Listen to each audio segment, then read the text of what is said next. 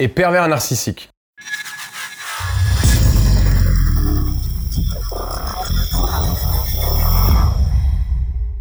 Bonjour à toi, je suis Bruno Bartoli et je te souhaite la bienvenue sur cette toute nouvelle vidéo. Tout d'abord, euh, sache qu'elle fait partie de la série consacrée aux pervers narcissiques dans la famille. Alors il existe bien d'autres types de manipulateurs comme les machiavéliques, les harceleurs ou les psychopathes. Et d'ailleurs, si tu souhaites en savoir plus sur les différentes formes qu'ils peuvent prendre, ainsi que les descriptions détaillées qui vont avec, je t'invite à aller regarder ma vidéo intitulée Quelles sont les trois grandes familles de manipulateurs? Je te mets le lien dans la description de cette vidéo. Partons donc dès maintenant sur les traces du père pervers narcissique. Premièrement, au début, la rencontre avec la mère. Ce beau, grand et fort jeune homme a su ravir le cœur de cette future maman qui n'était encore qu'une adolescente à l'époque. Elle le voyait plutôt sûr de lui, tandis qu'elle n'était pas encore très assurée. Elle venait juste de rentrer dans le monde des adultes et le voyait déjà tellement à l'aise dans cet environnement que, forcément, elle a tout de suite été séduite. En fait, L'assurance qui se dégageait de ce bel étalon, à qui euh, tout avait l'air de réussir, contrastait avec la timidité et le pas un peu timoré de cette euh, demoiselle. souvent, c'est exactement le début de l'histoire. Tout réussit à ce futur papa, car effectivement, bah, grâce aux qualités que confère le fait d'être pervers narcissique, très souvent, leur début de carrière sonne comme une réussite. Ce n'est que plus tard, lorsqu'ils atteignent leur plafond de verre, que la routine s'installe et qu'on découvre enfin son vrai visage à 100% qui s'exprime souvent à cause de la frustration. Deuxièmement, les premiers signes révélateurs.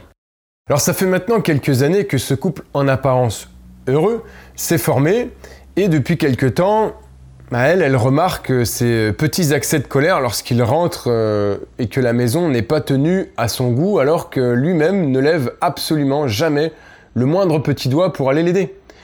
Il lui fait de temps à autre euh, quelques remarques désobligeantes sur son poids ou sur sa tenue vestimentaire ou encore sur sa capacité à comprendre telle ou telle chose avec plus ou moins de rapidité. Pourtant, hmm, en public, il entretient l'image du bon mari, prévenant pour sa femme. D'ailleurs, euh, il lui demande toujours d'être très bien présentable, bien maquillé, bien habillé, parfumé à souhait, le tout pour qu'il ne soit pas possible que les gens imaginent qu'elle se laisse aller ou que quelque chose ne va pas dans leur couple. En fait, dans cette période, un certain nombre de femmes vont quand même rester parce qu'elles sont sous son emprise. Elles l'aiment tout simplement. Parfois, j'ai l'impression que l'amour peut être euh, d'une puissance incommensurable. Il nous rend clairement aveugles. D'autres peuvent aussi, et malheureusement, se faire guider par leur désir de devenir maman qui prend le pas sur leur propre bien-être. Et oui, elles peuvent se dire, bah, si je le quitte, dans combien de temps pourrais-je retrouver un homme avec qui euh, je me sentirais assez bien et avec qui bah, je souhaiterais avoir des enfants? Surtout qu'elles ne sont pas à l'abri de tomber à nouveau sur le même type de personnage dont elles n'avaient euh, pas forcément discerné les vices dès le début. Et encore, en ce qui concerne son mari actuel, elle est très loin d'avoir tout vu. Là, elle est à peine à 3 ou 4 sur 20, on va dire. En fait, il est vrai que l'horloge biologique n'avance malheureusement pas à la même vitesse pour les femmes que pour les hommes. Encore une inégalité. Troisièmement, ses agissements au quotidien. Ça y est, les premiers enfants sont là, et le niveau de violence du père manipulateur pervers narcissique commence à monter progressivement. D'ailleurs, euh, il n'y a pas besoin d'attendre euh, des années pour que ce papa commence à exercer son emprise sur ses enfants. J'ai lu, entendu et vu un grand nombre de témoignages et parfois certains m'ont laissé circonspect. Bien que je n'ai aucun doute sur la puissance dévastatrice et le côté créatif des pervers narcissiques, franchement ça m'effraie à chaque fois. J'ai toujours ce moment de projection où je me vois dans la peau de la victime pour essayer de savoir ben, ce qu'elle peut ressentir à ce moment-là.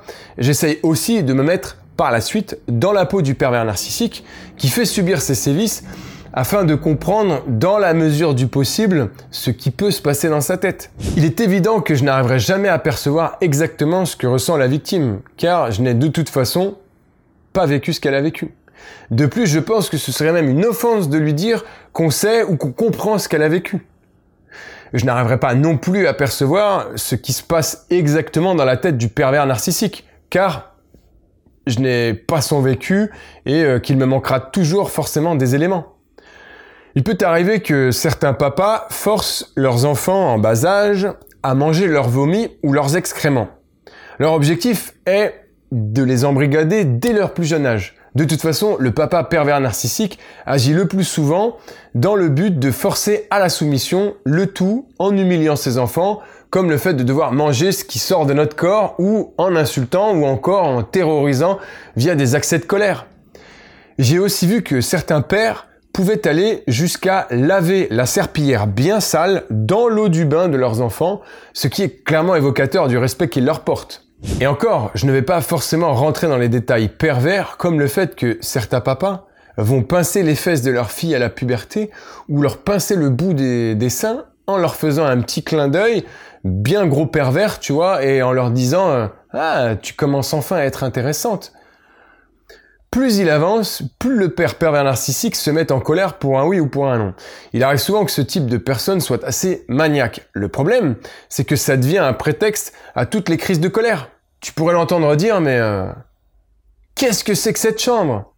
C'est n'importe quoi Vous êtes des vrais porcs Je me demande comment j'ai pu engendrer de pareilles pourritures. Enfin, t'as compris l'idée, hein, je vais pas aller plus loin. Hein. Mais avec les colères et la violence verbale, parfois s'accompagnent les coups. Mais pas tout le temps. Les coups, ça laisse des traces. Et le pervers narcissique, ça il le sait.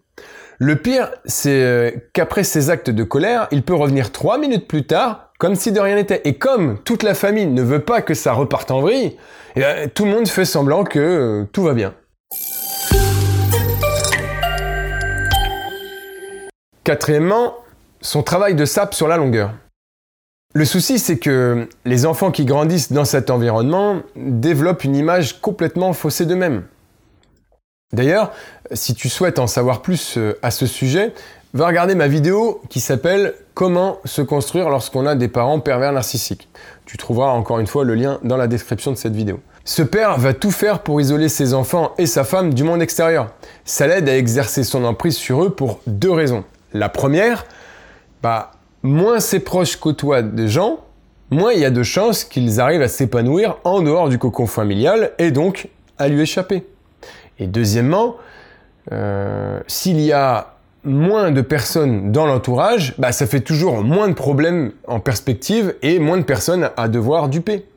Par contre, s'il voit dans l'entourage de ses enfants une possibilité de briller plus en société, parce que par exemple les parents de l'ami de son fils sont riches ou autres, ah là t'inquiète pas, hein.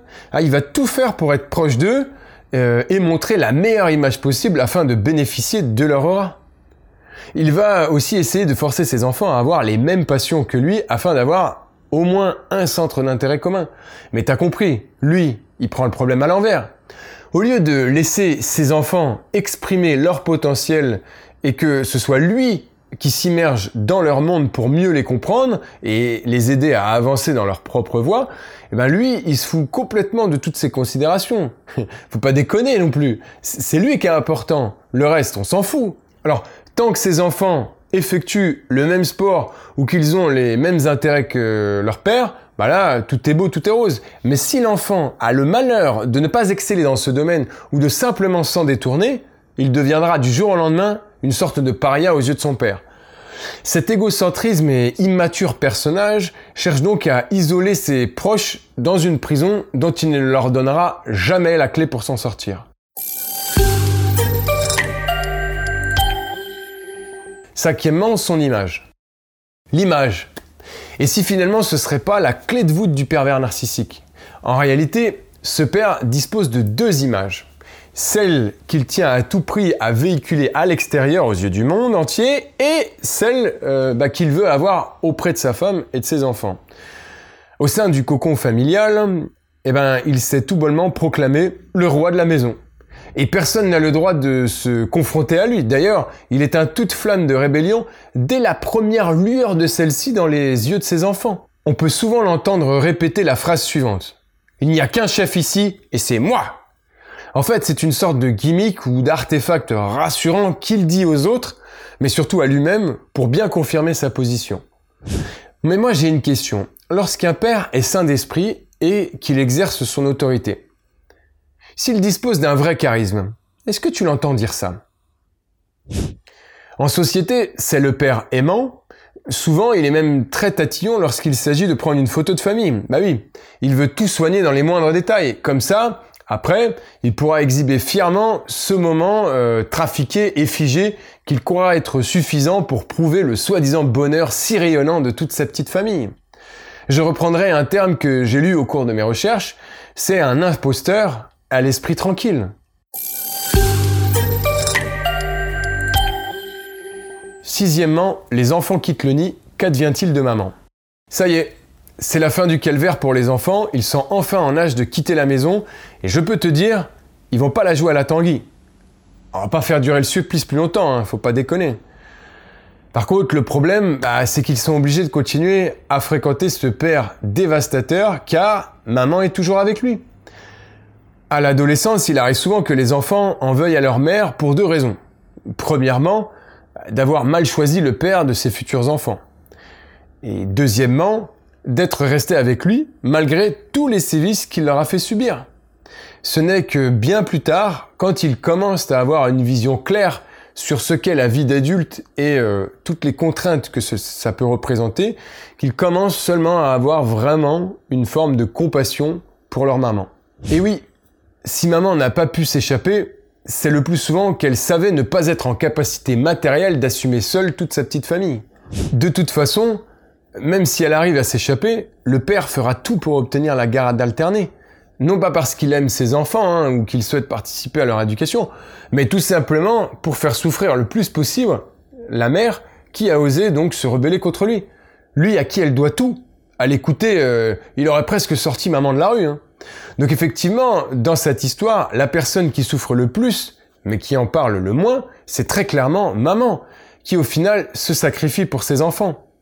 Elle est otage de ce bourreau. Elle sait s'oublier pour protéger au mieux ses petits. Mais parfois, c'est cet amour pour ses enfants qui peut la sauver. Pense à Jacqueline Sauvage, qui a tué son mari après 35 ans de vie commune. Elle a pris son fusil elle l'a tué par peur bah, que ce soit lui qui en finisse avec ses enfants. Dans cette histoire-là, c'est l'amour de ses enfants qui l'a sauvée. Sans ça, elle serait probablement encore avec lui aujourd'hui. Pour finir, le président François Hollande, à l'époque, l'avait gracié. La différence entre les pervers narcissiques malins et le mari de Jacqueline Sauvage, c'est que eux ne laissent pas de traces. Ils ne frappent quasiment jamais.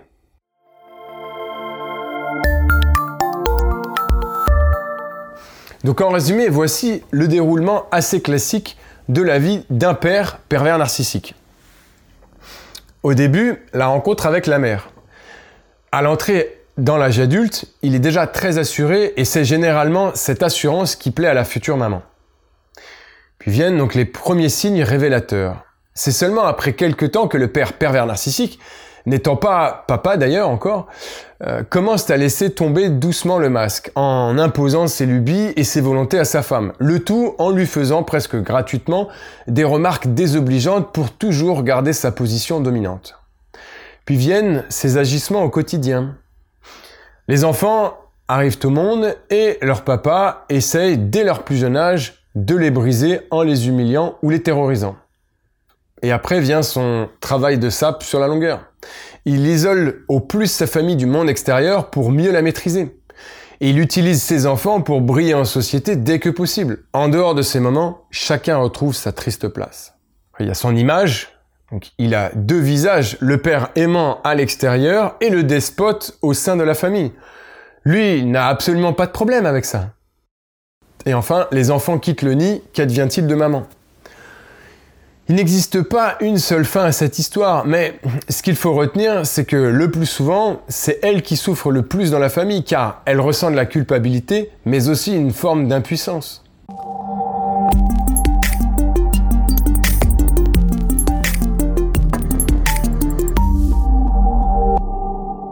Voilà, c'est déjà terminé pour cette vidéo consacrée au père pervers narcissique et je te remercie de l'attention que tu y as portée.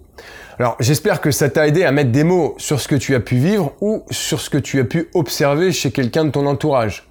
Je te conseille aussi d'aller voir les trois autres vidéos que j'ai réalisées sur le sujet des pervers narcissiques dans la famille et qui sont les suivantes. Alors il y a la mère pervers narcissique, il y a pervers narcissique la famille au complet et il y a la troisième comment grandir avec des parents pervers narcissiques.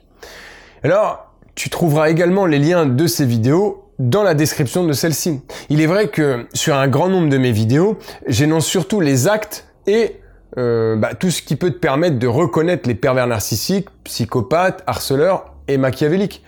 De temps en temps, je te donne aussi certains conseils sur l'attitude euh, à adopter en face de ces énergumènes et les astuces pour les mettre à nu et les faire déjouer.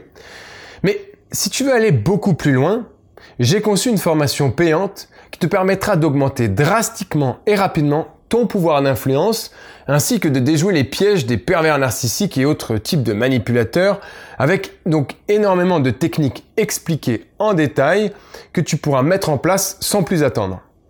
Avant ça, et parce que je souhaite toujours t'aider au mieux, je te propose d'abord une formation de plus d'une heure, 100% gratuite, qui te permettra d'augmenter donc ton pouvoir d'influence, comme je t'en parlais, afin d'obtenir la vie que tu mérites, et aussi de savoir comment réagir face à tous les types de manipulateurs qui souhaiteraient exercer leur emprise malveillante sur toi.